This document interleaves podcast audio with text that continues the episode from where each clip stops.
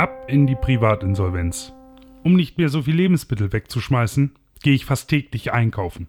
Schon allein um der einsamen Tristesse meines heimischen Büros zu entkommen. Denn als Freelancer ist es über den Tag doch manchmal schon ziemlich langweilig.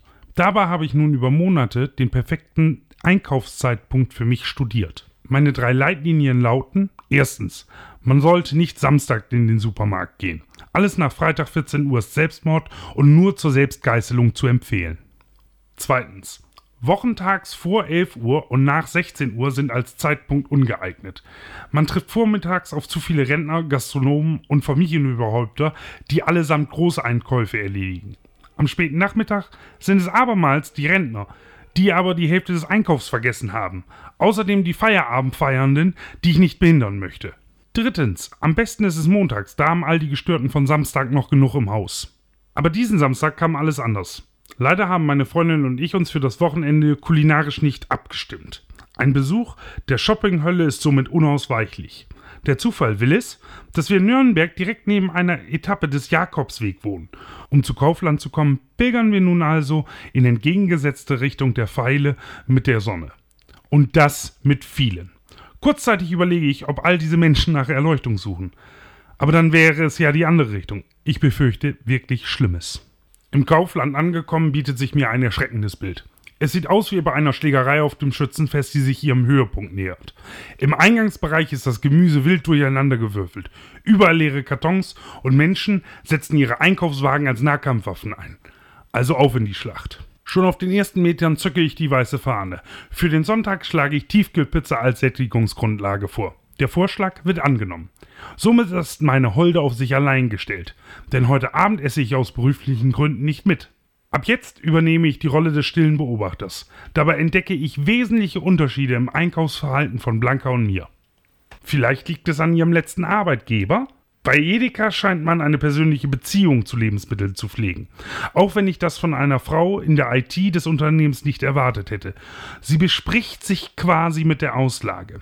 Es dauert gefühlte Ewigkeiten, bis die ersten Sachen im Wagen landen. Dabei plärt Land of Confusion von Phil Collins aus den blechernen Lautsprechern des Supermarkts.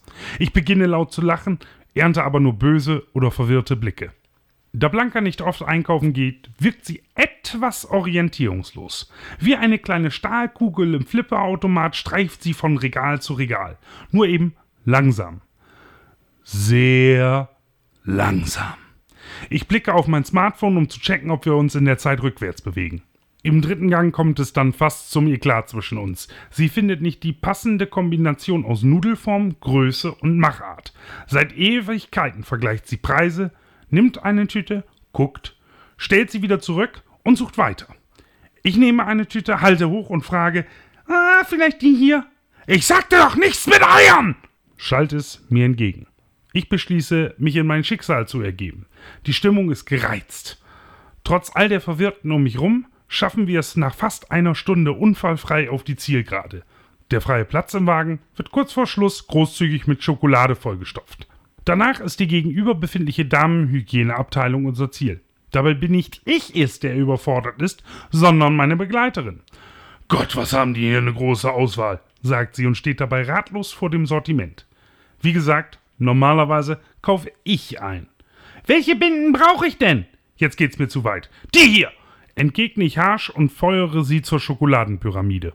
Es soll ja Männer geben, die sich schämen, Binden und Tampons einzukaufen.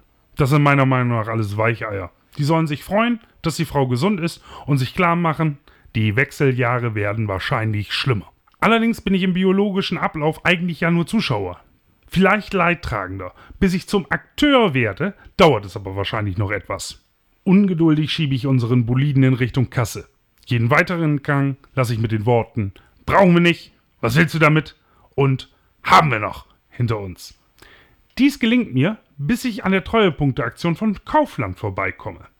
Ich habe mich bereits gegen die Anschaffung einer Cook for Me entschieden, denn es wird demnächst die Cook for Me Plus bei uns einziehen. Allerdings habe ich ja noch so viele Punkte. Der Hensler blickt mir entgegen und ich lese zum wiederholten Mal: Perfektion kann man schmecken. Völlig richtige Aussage. Jetzt habe ich unerwartet doch die Erleuchtung gefunden. Kurzerhand wird der Pürierstab eingepackt. Ich belohne mich für diese Tortur selbst. Krups treibt uns noch in die Privatinsolvenz. höre ich neben mir. Unbeeindruckt davon geht es weiter zur Kasse. Ich grinse still in mich hinein, denn sie hat noch nie die Worte Dampfgaraufsatz, Minischüssel oder Schnitzelwerk gehört. Diese und weitere Geschichten findest du zum Lesen auf www.preppenfun.de oder demnächst hier wieder als Podcast.